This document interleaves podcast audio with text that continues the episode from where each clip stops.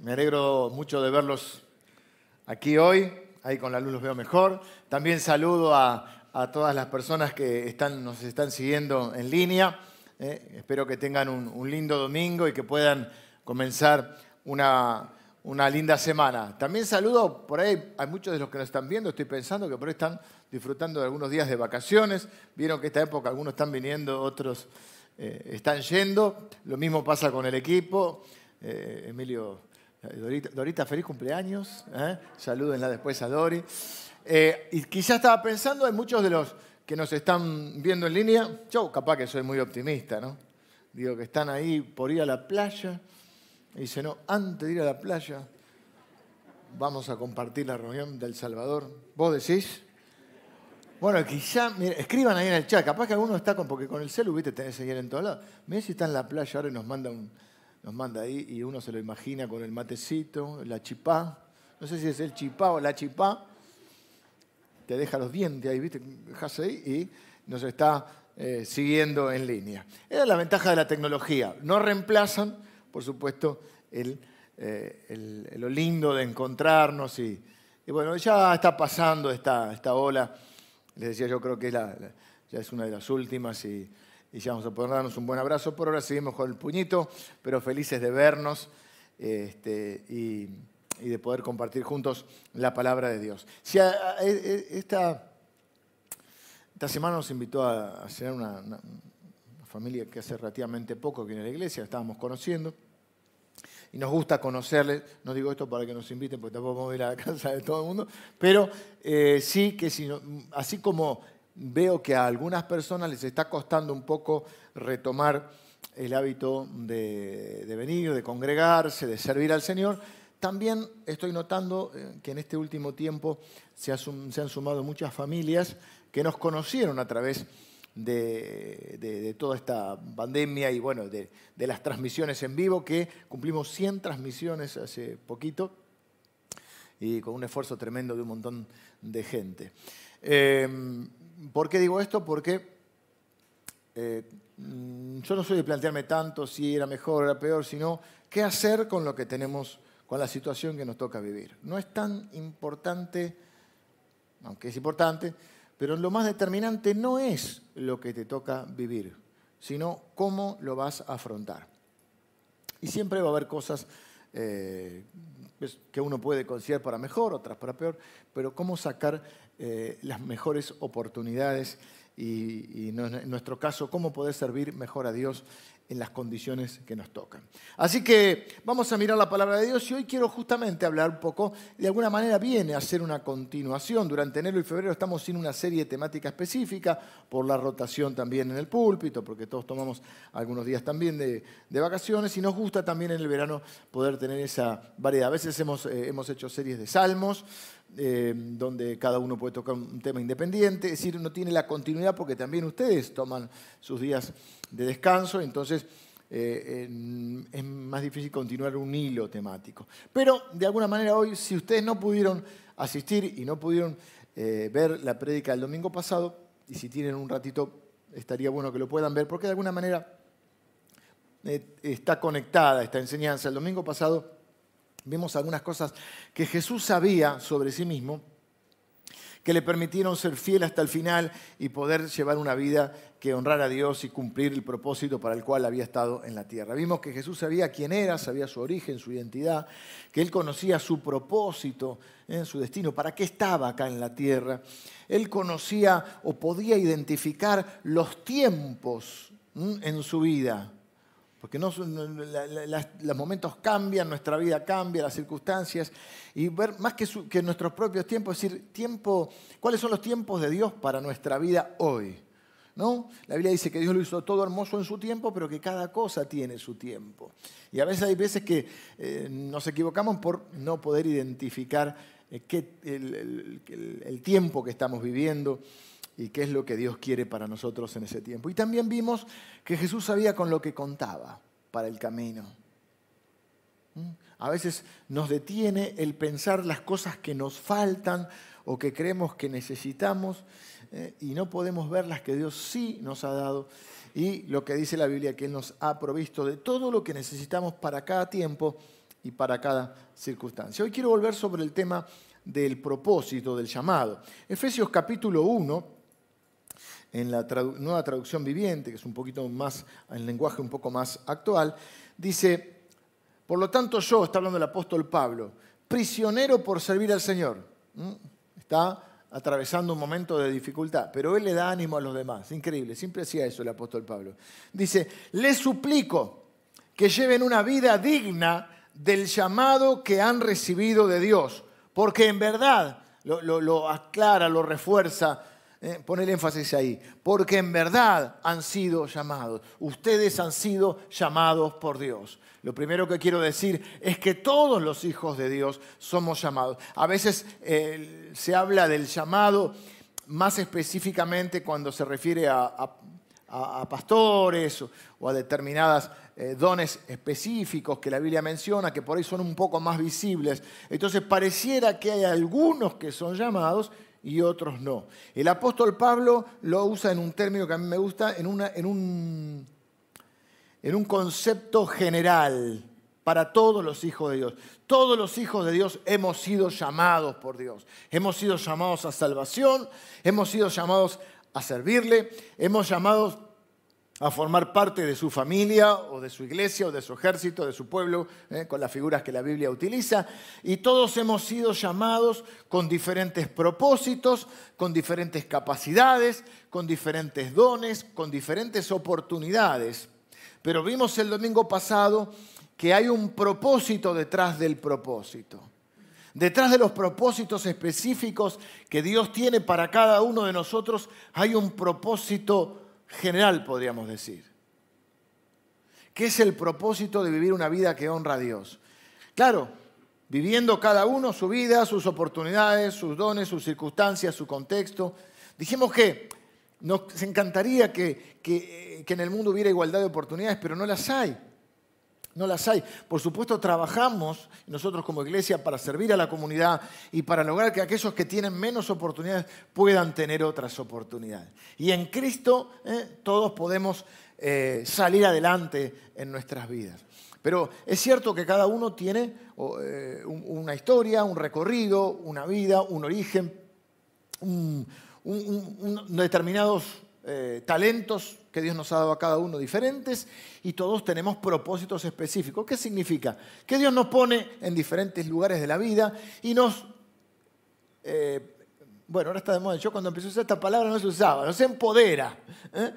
Si nos da todo lo que necesitamos, dice el apóstol Pedro, para esta vida, para la vida y para la piedad, todo nos ha sido dado para que podamos vivir. Y en cada momento de nuestra vida encontrar las oportunidades para honrar a Dios y para que otra gente también, darlo a conocer, ¿no?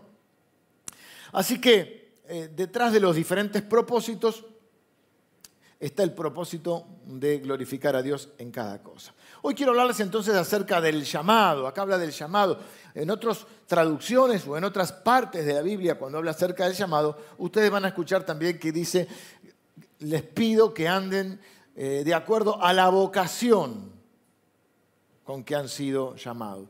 Porque llamado y vocación de alguna manera son eh, sinónimos, podríamos decir.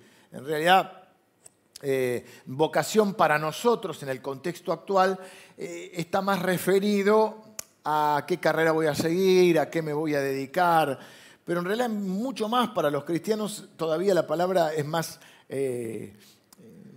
más sinónimo, podríamos decir, que, me estoy expresando mal, me está costando hoy, ya me tomé dos cafés, no, un café.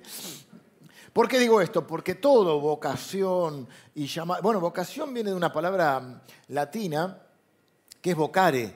¿Y saben qué quiere decir? Llamado. Así que por un lado nosotros debemos encontrar nuestra vocación. Pero ¿por qué digo que en los cristianos se refuerza este concepto? Porque aún lo que ese quiero encontrar mi vocación, para nosotros es quiero encontrar mi llamado. ¿No? La gente quiere buscar su vocación, está bien, pero cuando un cristiano dice, quiero encontrar mi vocación, también estamos buscando o encontrando nuestro llamado. Y esto no tiene que ver solamente para chicos jóvenes, eh, porque Dios nos llama en diferentes momentos de nuestra vida a diferentes tareas, no siempre es estático, la vida es dinámica. El, apóstol Juan fue llamado por Dios a escribir el Apocalipsis a los 90 años. Moisés, libertador de, Israel de la esclavitud en Egipto, fue llamado a liberarlo a los 80 años. Vos dirás, bueno, eran otros tiempos, otros momentos. Probablemente, pero 80 debe empezar igual. Gedeón, vamos a ver la vida hoy de Gedeón. Gedeón vivió 100 años, 70 hijos. Hay un tiempo para todo en la vida. Eh, la Biblia relata varios llamados. ¿Cuál es mi deseo, mi objetivo con la enseñanza de hoy? Primero, liberarnos de muchos dilemas en los cuales muchos cristianos quedan atrapados con el tema del llamado.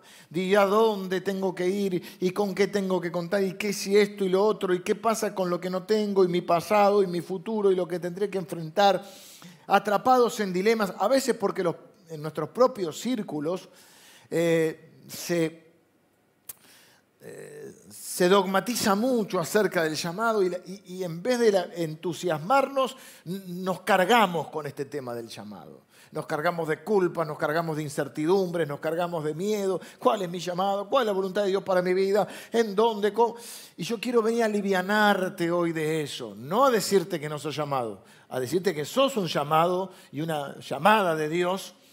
Pero quiero venir a hacer algunas aclaraciones y vamos a ver en el día de hoy el llamado que Dios le hizo a este hombre que se llama Gedeón.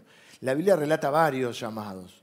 Puedes ver el llamado del profeta Isaías, del profeta Jeremías, eh, ayúdenme, el, llamado a Moisés es un llamado tremendo, ese también me gustaría eh, hablar en algún momento.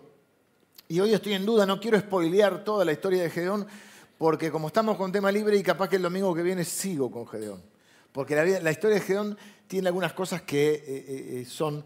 es muy rica la historia de él, aunque es breve en cuanto a capítulos en la Biblia. Pero, por ejemplo, tiene algo que me conmueve, que es la, la enorme paciencia de Dios. ¿Será que a mí me ha tenido mucha paciencia Dios? La enorme paciencia de Dios. Los detalles, cómo Dios lo espera, cómo le pide señales. Gedeón es el que le pide señales de confirmación a Dios. Algunos de ustedes habrán escuchado, otros no tienen por qué saber, por eso yo no doy nada por sentado, pero en la, en la jerga de los cristianos a veces decimos, le puse un vellón al Señor. La mitad no sabe qué quiere decir. Yo estaba entre esa mitad. Y algunos años atrás, cuando todavía no había internet, había que ir a las bibliotecas. y ¿Qué será esto de un vellón? Este, me sonaba raro. Bueno, un vellón es eh, cuando esquilan, o esquilan, se dice, a las ovejas, que le quitan la lana, eh, es con la lana esa que después, bueno, se hacen los abrigos. Dios lo llama y, tiene que ir a, es otra, otro contexto. Primero los pongo en contexto y después le vamos con el vellón. Gedeón vive en la época de los jueces, los jueces de Israel. Israel tiene diferentes periodos de su historia el tiempo de los jueces, de hecho hay un libro en la Biblia que se llama Jueces, después están los libros de las crónicas, ¿por qué se llama crónicas? Porque son las crónicas de los reyes de Israel. Después hay libros que se llaman reyes, hay dos que se llaman reyes. dice primera reyes, segunda reyes, ¿eh? es la historia. El libro de los jueces es un periodo anterior, antes de que Israel tuviese reyes. Era gobernada por jueces. El último juez va a ser Samuel, que va a cumplir una triple función, juez, sacerdote y profeta. Ahí el pueblo de Dios le, eh, pide un rey, Samuel se pone mal y Dios le dice, no te están rechazando a vos, me están rechazando a mí. ¿Por qué digo esto? Porque a Gedeón, luego de su éxito que va a tener, ahora les vamos a contar la historia, por ahí la sigo, por eso no la quiero spoilear del todo, en un momento le van a pedir que sea rey. Él, eh, digamos, que lidera la nación por 40 años. Y le van a pedir, él dice, no, solo Dios puede reinar sobre Israel. Gedeón, eh, los pongo un poquito en contexto, estamos en una época entonces previa a que fuera ya constituido como, como un reino, Israel, eh, todavía más tribal la cosa. em, está viviendo un tiempo en ese ciclo que alguna vez les he mencionado, el ciclo que vivía el pueblo de Israel, un ciclo que a veces es un ejemplo, o una, no más que un ejemplo, una figura del ciclo que viven muchos cristianos. Le iba mal, pedía la ayuda de Dios, Dios lo ayudaba, metía la pata, se arrepentía, bueno, buscaba la ayuda, el auxilio de Dios, Dios lo ayudaba, le empezaba a ir bien, cuando le iba bien se olvidaba de Dios y le empezaba a ir mal. Hasta que cuando estaba mal, acudía a Dios, Dios en su infinita paciencia lo volvía a ayudar y así era un ciclo, digamos. Hay personas que viven en ese ciclo. Están enfermas, vienen a la iglesia para que Dios los sane, Dios los sana.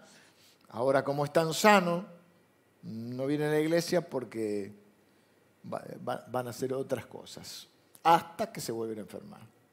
Hay personas que vienen a la iglesia porque no tienen trabajo y están en necesidad. Dios mm, responde su oración, les, les bendice con trabajo, con prosperidad. Ahora no vienen porque están muy cansados por el trabajo. No pasa acá, pasaba en Israel.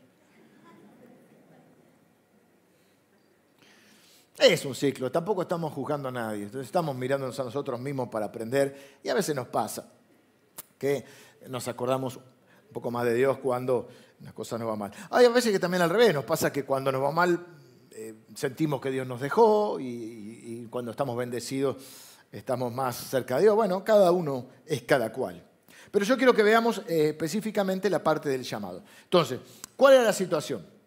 El versículo 1 va a, dar a comenzar una descripción de, qué era lo que estaba sucediendo, yo solamente voy a leer este versículo y luego voy a centrarme en específicamente cuando Dios le envía un ángel para llamarlo para una tarea determinada.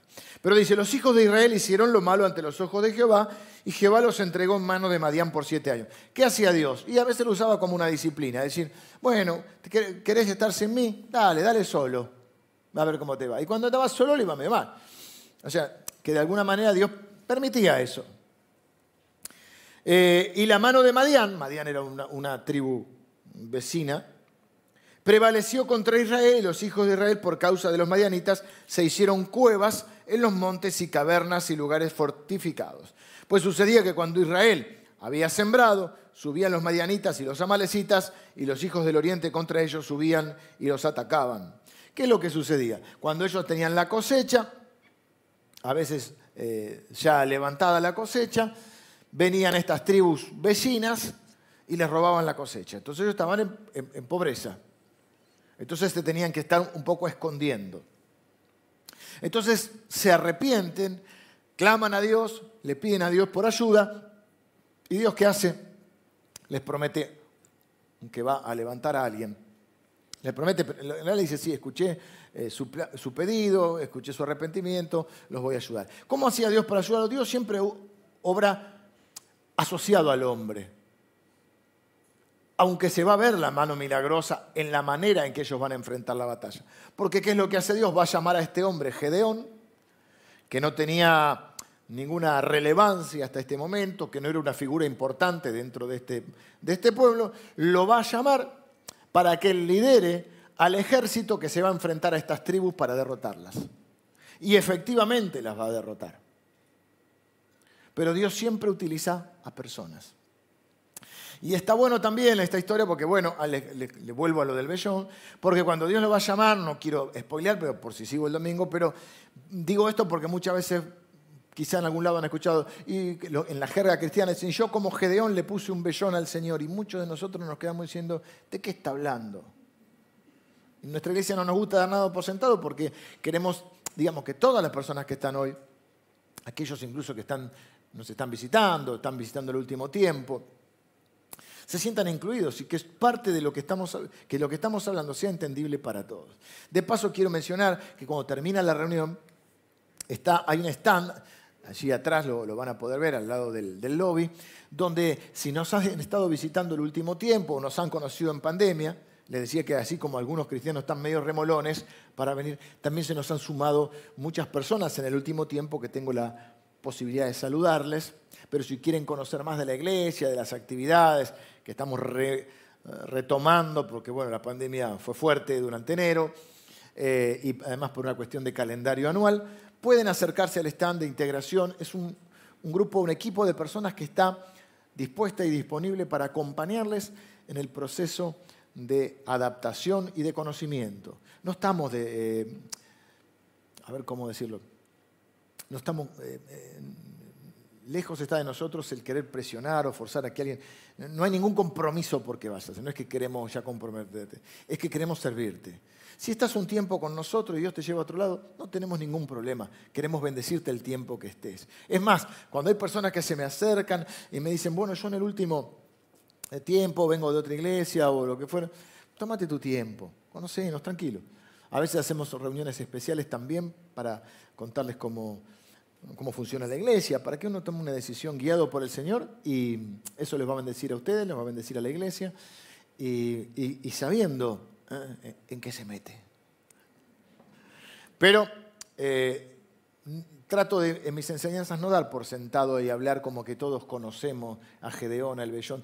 Eh, lo del Bellón es, un, ejemplo de la infinita paciencia de Dios. Dice, bueno, si, vamos a ganar la batalla, yo voy a poner el pedazo este de, lana y primero, no me acuerdo cuál de las dos cosas es primera, que caiga rocío sobre el vellón y toda la tierra quede seca. Pone eso a la noche, al día siguiente, vellón mojado, o sea, ese pedazo de lana de hoy, y la tierra seca. Y dice mm, Gedeón, ¿no te enojas si probamos de vuelta? O sea que poner un vellón significa pedirle una señal a Dios. Y ahora quiero que sea al revés, vellón seco y tierra mojada. y Dios va. Se le aparece el ángel, ahora se le aparece un ángel, ya si se te aparece un ángel, ¿no te parece una señal? No, te aparece, dice el ángel de Jehová. Que hasta puede ser una aparición, una aparición cristológica, porque a veces cuando se habla del ángel de Jehová, podría llegar a ser. Pero si te aparece un ángel y dice, quiero una señal. Yo no sé cómo se imagina usted el ángel, ¿viste? Lo primero que te viene son las, alitas. No, Mick Jagger no, las alitas, ¿viste? Y, y vos decís, un ángel y querés una señal, y dice, si vos venís de parte de Dios, esperá que voy a buscar una ofrenda. Y el ángel sentado dice, te espero.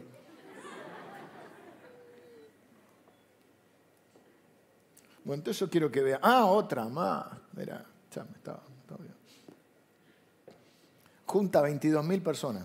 22.000 en el ejército. Dios dice, son muchos. Muchos. Siempre vos querés tener más. ¿eh? Pero Dios se glorifica cuando nosotros queremos. Dice, no sea cosa que crean que es por ellos. Entonces dice, los que quieran venir realmente a la batalla den un paso al frente o viceversa. Los que, los que no estén muy seguros que den un paso atrás. De los 22.000 quedaron 10.000. O 12, no me acuerdo si Dios 12. Quedaron 10 y 12 se fueron. Y Dios dice, son muchos todavía. Hacelos tomar agua en el río. Van a tomar. Y viste que cada uno toma de una manera diferente. Cuando éramos chicos en la canchita de fútbol le pedíamos a la vecina, no tiene, y con la, estaba regando, ¿viste? con la manguera. No, otra época, ¿no? Quedé fuera de época. Ahora toman Gatorade, tal. Nosotros con la manguera ahí. Eh, agua mineral era... Sobrevivimos, ¿viste?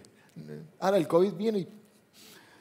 Eh, dice, tomen agua. Entonces unos toman y se... No quiero mucho por la cámara, se arrodillan y parece que toman así. Y otros toman directamente, dice ahí, a lo perrito. No te voy a hacer el gesto. dice, bueno, quédate con eso. Queda con 300, de 22.000 con 300. Y va a haber una batalla que va a ser súper milagrosa. Pero no te quiero spoilear, quiero que vengas el domingo que viene. O por lo menos que me veas de algún lado. Eh, cuatro cosas, que, cuatro palabras que voy a usar que empiezan con P y que creo que pueden ser clarificadoras para este tema del llamado y sobre todo para sacarnos esos pesos, sacarnos de los dilemas que a veces nos quedamos trabados con esto del llamado. Vamos a leer los versículos específicos que hoy quiero leer, que son del 11 al 16. Y dice, y vino el ángel de Jehová y se sentó debajo de la encina que está en Ofra, la cual era de Joás Abiesrecita, esos nombres y esas palabras difíciles de leer, y su hijo Gedeón estaba sacudiendo el trigo en el lagar para esconderlo de los madianitas. Estaba con la famosa ahí, zarandeando el trigo ahí, y el ángel de Jehová se le apareció y le dijo, Jehová está contigo, varón esforzado y valiente. Otra traducción, yo les dije la idea de comparar traducciones, en la, nueva traducción eh, sí, nueva versión internacional dice, varón valiente y guerrero, pero el tipo estaba escondido.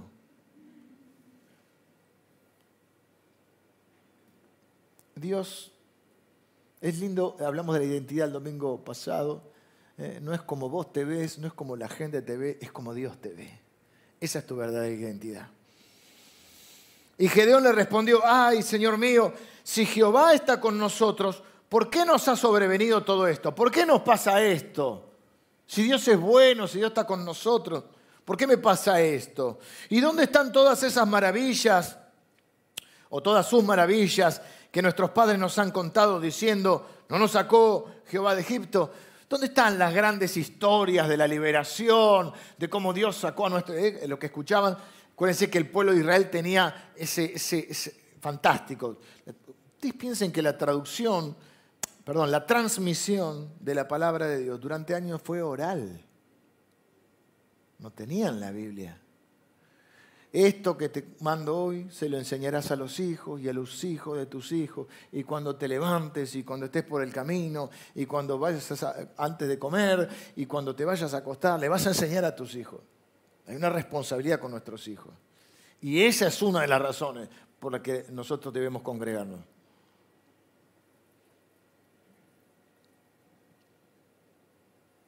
¿Dónde está lo que nuestros padres nos contaron? Las grandes victorias si ahora estoy acá escondido para que no me roben el poco trigo que me queda?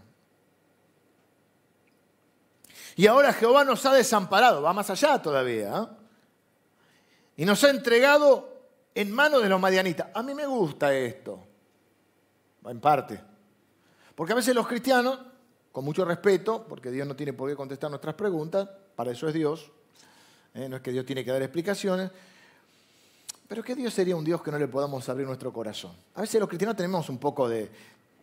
Pensamos cosas o sentimos cosas, pero mm, como que no nos atrevemos a plantearlas. Y él lo plantea abiertamente con, el Señor y le dice, yo siento que nos dejaste, que nos desamparaste.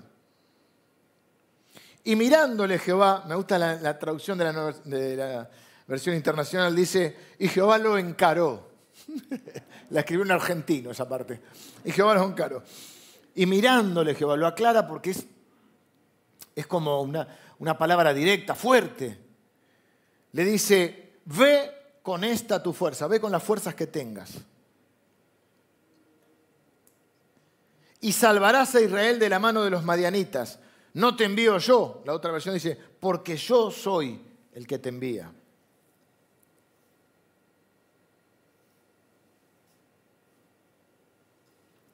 Ve con la fuerza que tienes y salvarás a Israel de la mano de los madianitas, porque yo soy el que te envía. Entonces le respondió, ay Señor mío, ¿con qué salvaré yo a Israel? Siempre que Dios llama hay dudas, siempre que Dios llama hay cuestionamientos. Fíjense la vuelta que está dando, yo estoy simplificando acá, pero si uno lee la historia, después está lo de las señales que les mencioné, Moisés cuando lo llama a Dios, por favor elegí a otro, hay inquietudes, sobre todo porque hay incertidumbres y hay temores. Entonces le respondió, ay Señor mío, ¿con qué salvaré yo a Israel? He aquí que mi familia es pobre en Manasés y yo el menor de la casa de mi padre. La otra traducción dice, yo soy el más insignificante dentro de esta familia que no es muy significante. Me hace acordar también al, al rey David cuando lo va a llamar cuando Dios lo llama y, es ungido por Samuel, que es el menor de siete hermanos, y el padre hasta se olvida que tiene un hijo más. Pero la Biblia dice que Dios justamente eh, se glorifica en nuestras eh, debilidades. Jehová le dijo, ciertamente yo estaré contigo y derrotarás a los madialitas, a los madialitas como a un solo hombre. Cuatro cosas. Número uno, tu llamado es proactivo, no reactivo. Dios no responde a ninguna de las objeciones que pone Gedeón. Él le da un mandato, ve con las fuerzas que tienes. Muchos de nosotros estamos esperando una bendición que pensamos que necesitamos o algo que esperamos que creemos que necesitamos cuando Dios nos manda que vayamos con la fuerza que ya tenemos. Dios no le habla a Gedeón de lo que no tiene, casi que ni lo escucha en ese punto. No le habla ni de los recursos o las circunstancias que a Gedeón les gustaría tener. Le dice, ve, y es una palabra para muchos de nosotros hoy, ve con lo que tienes, con la fuerza que hoy tienes. Sí, pero no tengo esto, sí, pero me falta aquello, sí, pero mi familia es pobre, sí, pero yo soy el más chico. Ve con lo que hoy tienes. Y muchas veces las incertidumbres en cuanto al llamado de Dios, me estoy refiriendo a esas oportunidades sagradas que Dios pone en nuestra vida, que son una oportunidad para servirle, para, para que Él se glorifique, para que podamos ser testigos de Él. Y nos diríamos, nos apichonamos, dirían en mi casa, nos, nos, genera esa incertidumbre porque empezamos a ver las dificultades o las imposibilidades. Es normal, es natural, Dios lo sabe. Por eso va a afirmarle el corazón. Sabe que Él necesita afirmar su corazón.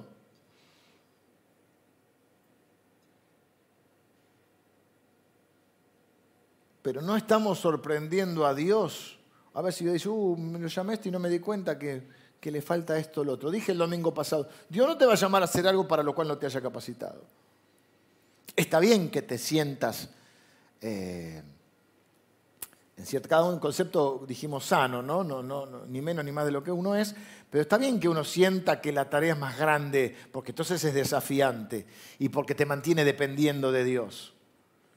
Pero ve, el llamado tiene que ser proactivo. No es si Dios me diera esto, no reactivo. Si Dios hiciera esto y si Dios me diera esto y si yo tuviera tal cosa y si hubiera nacido en tal familia, en tal país, con tales recursos, entonces yo iría. Una de las preguntas, yo trato también de,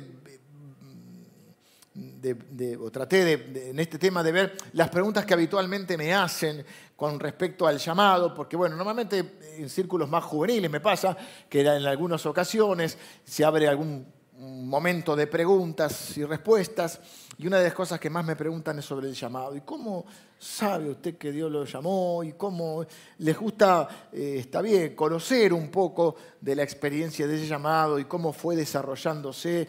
Y yo siempre lo primero que digo es, vayan con lo que tienen hoy hagan lo que hoy pueden hacer. Algunos empiecen por congregarse. Todos los domingos, ahora ya no tanto, pero durante un tiempo, quizá ahora pues ya me, algunos me conocen un poco más, venían y gente dice, no, porque mi ministerio y tal cosa. Primer pregunta, ¿dónde te congregas? Si no te congregas en una iglesia local, ¿qué ministerio hablamos? ¿Qué llamado? ¿Qué Empezá por lo que hoy. Lo primero, empezar por congregarte. Entonces una pregunta es, ¿y usted qué sintió? ¿Hay alguna señal? Se supone que hay que, experimentar algo extraño. Bueno, hay diferentes llamados. A Gedeón se le apareció un ángel. Pero no siempre tiene que ser así. Y creo que muchos están esperando recibir lo que quieren en vez de trabajar con lo que ya tienen. Empezá con lo que tenés. Es lo que le dijo Moisés, eh, Dios a Moisés. Moisés también, yo no tengo nada, estoy exiliado eh, en el desierto. Y, y, Dios le dice, ¿qué tenés en tu mano? Una vara. Bueno, tirala al piso, la vara se, se convierte en serpiente, después la agarra vuelta por, por, la cola y vuelve a hacer la, la, la vara. Con esa vara abrió el mar rojo. Con esa vara hizo las señales delante del faraón. Y no era la vara, era el Señor pero le quería mostrar que lo que para nosotros es poco, en la mano del Señor es mucho.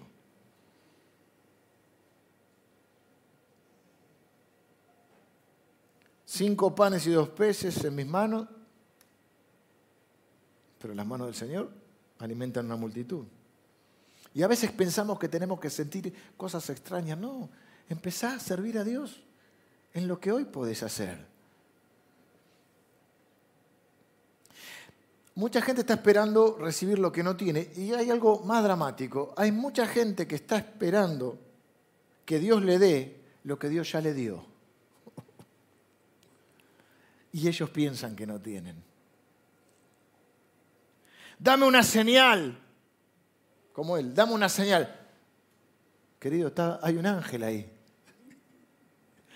Y Dios dice, te di un don. ¿Te das cuenta que te di un don? Te di una iglesia, te di un grupo, te di hermanos mayores que pueden eh, acompañarte, te di líderes. ¿Eh? ¿Qué señal necesitas para servir a Dios? Dios lo llama varón esforzado y valiente, pero él está escondido. Porque Dios tiene la capacidad de ver lo que nosotros no podemos ver. Hay gente que dice, yo digo las cosas como son, porque como, las veo, porque soy muy sincero o porque soy muy directo, como si guste. Mejor llamar a las cosas no por cómo vos las ves, sino como Dios las ve.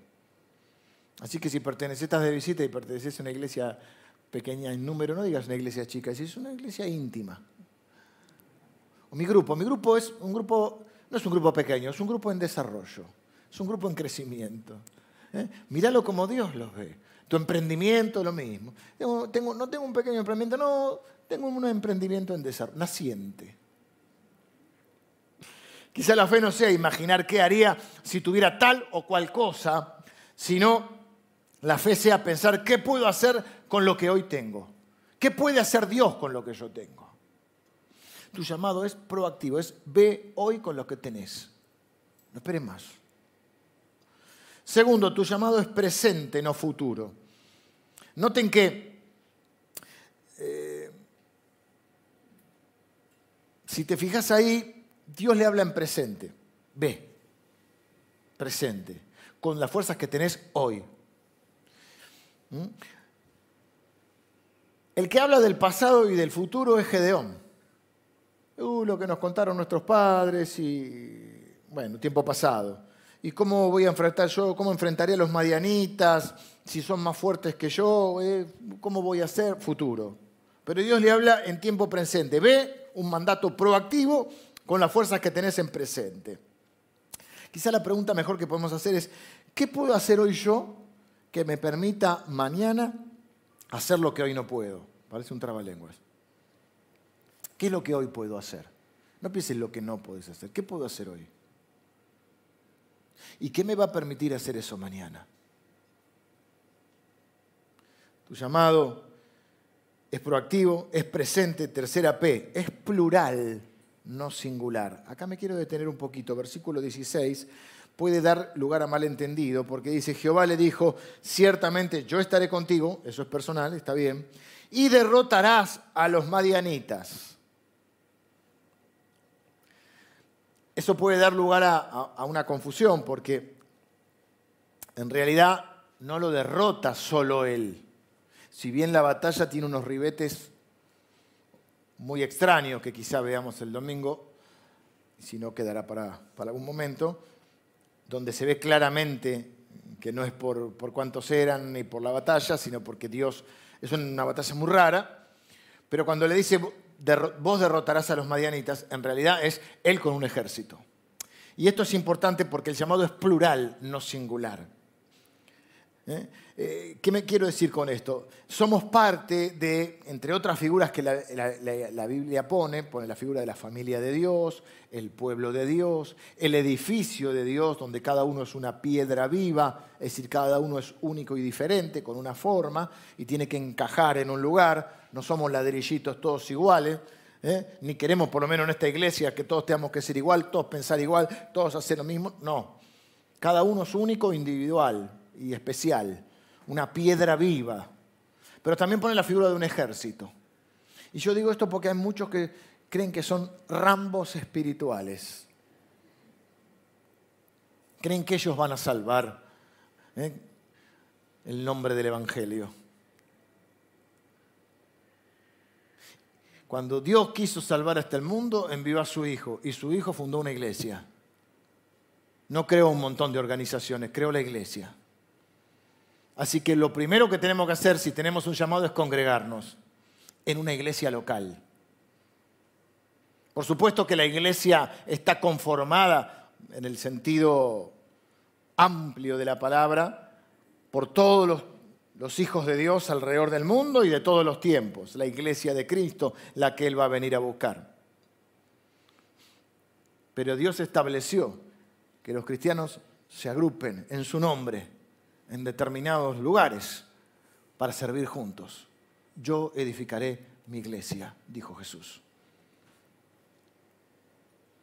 Pero hay muchos que hablan de mi ministerio, mi llamado. En un individualismo, por supuesto que hay una responsabilidad individual, por supuesto que hay un aporte individual, por supuesto que hay decisiones individuales que uno tiene que tomar. Pero siempre en el contexto más amplio, somos parte de un plan de Dios. Muchas veces nos hacemos esta pregunta, te haces esta pregunta, ¿cuál es el plan de Dios para tu vida? el plan así como ¿Eh? Esa es otra carga que tenemos. Parece que tenemos que saber todo el plan. Y, hay gente que te, viste, si tienen el teléfono rojo con el Señor. Dios me mostró que voy a hacer esto. todo eso te mostró. Yo voy de, a un paso.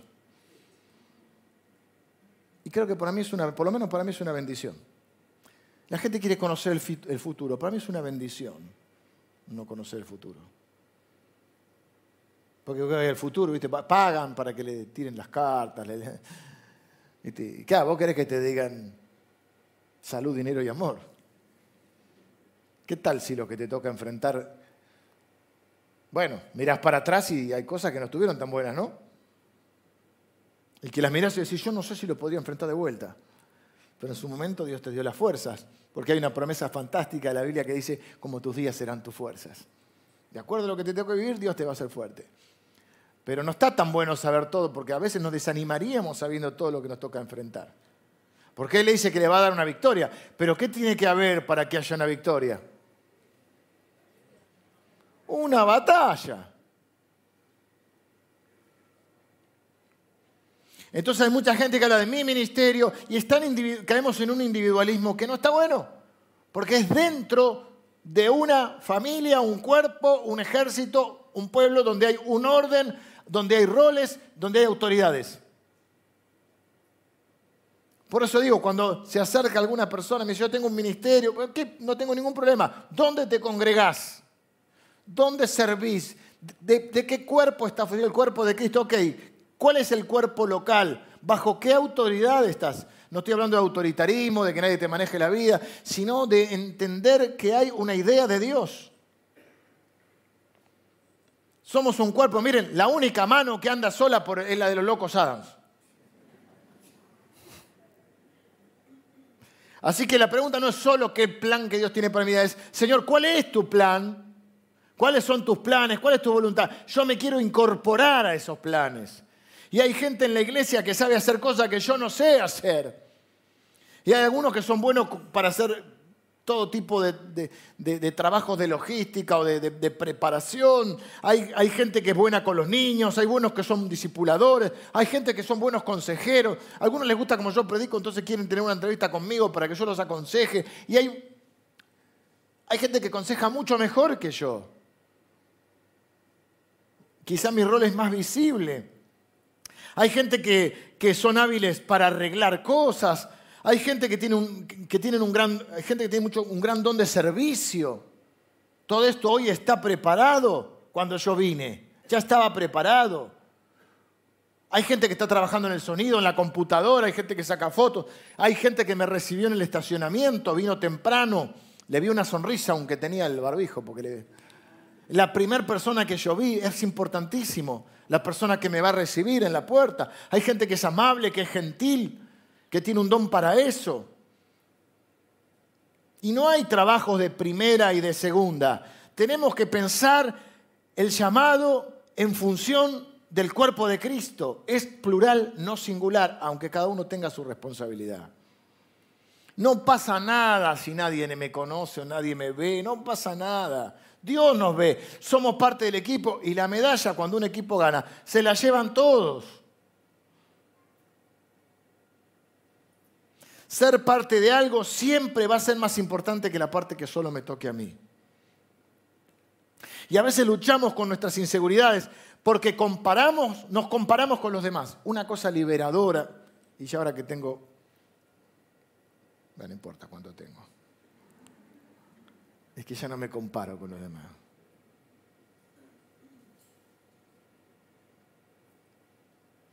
Encima nos comparamos con lo que los demás son en la vida pública pero nosotros tenemos, nos comparamos, nosotros tenemos, conocemos nuestros detrás de escena, que no conocemos de los demás. A Gedeón lo vemos triunfando, bueno, ahora lo vemos porque la Biblia nos muestra, pero es un ejemplo que quiero poner una figura. Es como que nosotros a Gedeón lo vemos triunfando en la batalla, no lo vemos escondido en el lagar. Cuando vemos la vida de la gente, vemos el momento en que están brillando para Dios. Nos vemos sus luchas, sus, sus dudas, sus temores, sus fracasos, sus debilidades. Entonces esa comparación siempre va a ser injusta. Y eso muchas veces nos desanima porque decimos como Gedeón, yo soy de una familia que no, y soy el menor, el más insignificante. ¿eh? Dios le dice, supera eso. Salí por un momento del lagar y cree que sos ese guerrero valiente, porque así te veo yo. Mira esto, Dios no te llama a ganar. De Él es la victoria, Dios te llama a luchar. Él va a ganar tus batallas, Él es el que va a pelear también con nosotros y el que nos va a rodear de la gente que nosotros necesitamos, la gente que puede hacer lo que yo no puedo hacer. Algunos de ustedes han puesto una limitación importante en sus vidas, en, en sus llamados, por una habilidad que no tienen y piensan que necesitan. Dios la suple en la iglesia con hermanos. Miren, el ejemplo más claro es el de Moisés. Moisés le da un montón de vueltas a Dios cuando Dios lo llama, 80 años, Dios lo llama a liberar al pueblo de, la esclavitud de, Egipto, la civilización más importante de ese tiempo. Y bueno, le está dando vueltas y en un momento, viste que hay cosas que a veces no se hablan en la familia, no están ahí, pero que todos saben. En un momento en un ataque así de sinceridad y ya de desesperación, Moisés le decía, te, ruego que envíes a otro. Y en un momento le dice, ¿no te das cuenta que soy tartamudo? Media hora para decirlo. Me hace Dios no, Dios no lo iba a saber. Ah, no me di cuenta. ¿Y qué tenía preparado Dios? A Aarón, el hermano. Aarón chamullero, la autoridad era de Moisés, pero el que hablaba delante del faraón tenía que presentarse delante de uno de los hombres más importantes de la tierra y decir, deja ir a los esclavos. Sí, claro.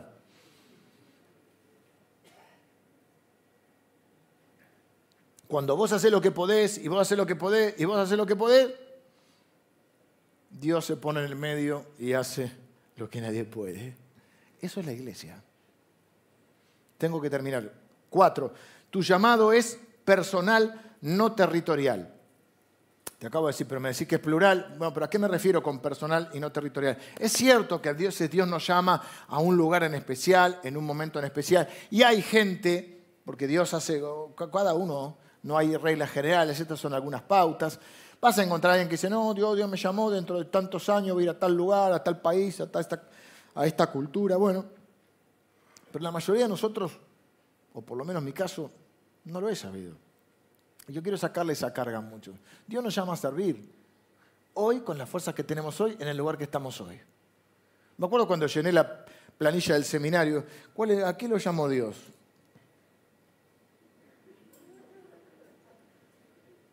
A servirle para su gloria, puse.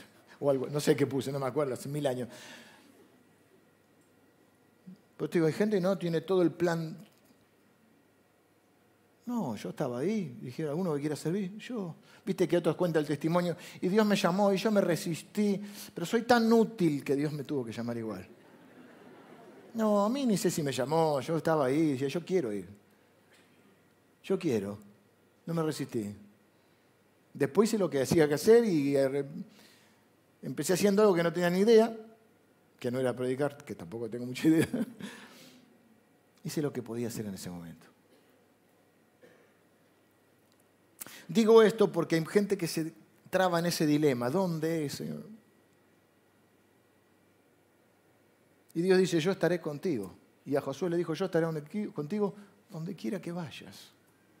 Termino de predicar hoy, oro por una hermana que está comenzando, que viaja en estos días, comienza una etapa nueva de su vida en Barcelona. Donde quiera que vayas. No te atrapes en el dilema. ¿Y en qué lugar? ¿En qué iglesia? Miren, pasa con la iglesia. A veces necesitamos una reubicación. Por un montón de motivos, a veces por familiar, a veces por, porque nos mudamos, por, cosas que pasan. Pero no estés trabado ahí. ¿eh? Nuestras vidas cambian, pero donde quiera que estés va a estar tu llamado. Y donde quieras que estés, Dios va a estar ahí contigo. Y donde quieras que estés vas a encontrar oportunidades para servirle. ¿Dónde estás hoy? ¿Con qué, qué es lo que tenés? ¿Qué lo, con, ¿Con qué contás? Empezá hoy. Tu llamado es hoy. ¿Y a qué? A hacer lo que hoy puedes hacer. Yo no tengo grandes, no tengo problemas con esa gente. Dice, Dios tiene grandes planes. Y a algunos les gusta como, parece que hay que motivarlos. Si Dios te llama, ya estás motivado. Pero Dios tiene grandes planes. Bueno, gloria a Dios. Y Dios te va a usar. Bueno, empezá haciendo las pequeñas cosas que hoy tenés que hacer.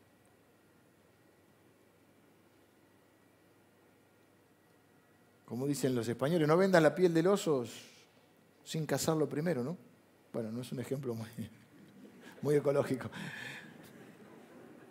No, y voy a ir a las a predicar. Yo, Dios me va a levantar para predicar a multitudes. Empezá por predicarle al vecino o al amigo.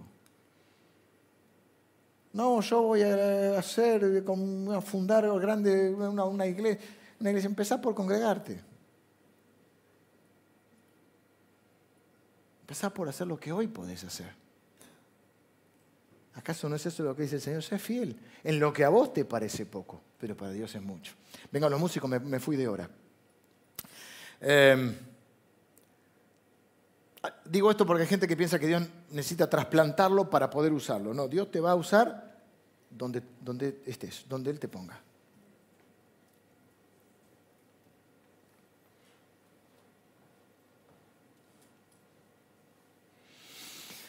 Lo último que quiero decir es que nuestro llamado no es a tener éxito, que es una palabra que me molesta un poco en el último tiempo.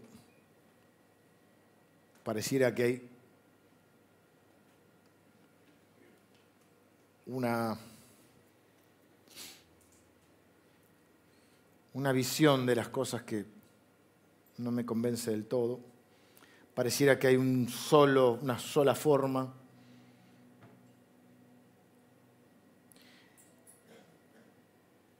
Y nuestro llamado no es a tener éxito, eso es cosa de Dios.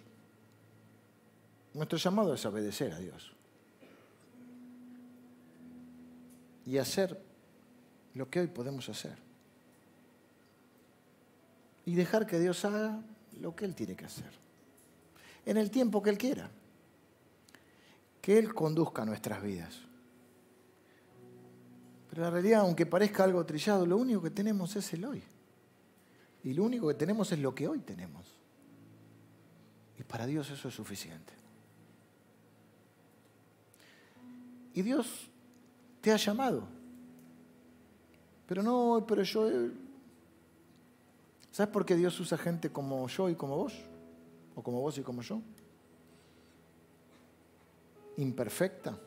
Porque si Dios usara gente perfecta, no podía usar a nadie. no hay nadie a quien Dios podía usar. Y esa es la gloria de Dios. Y uno piensa, Dios se equivocó, Dios no vio. Si Dios supiera, ¿vos a sorprender a Dios con, con tus falencias, con tus debilidades, con tus imperfecciones? ¿Vos vas a informarle a Dios que sos tartamudo? O que agarraste hace algunos años a uno del cuello, como hizo Moisés. ¿Crees que Dios no lo sabe? Pero la gloria de Dios es usar a gente como nosotros.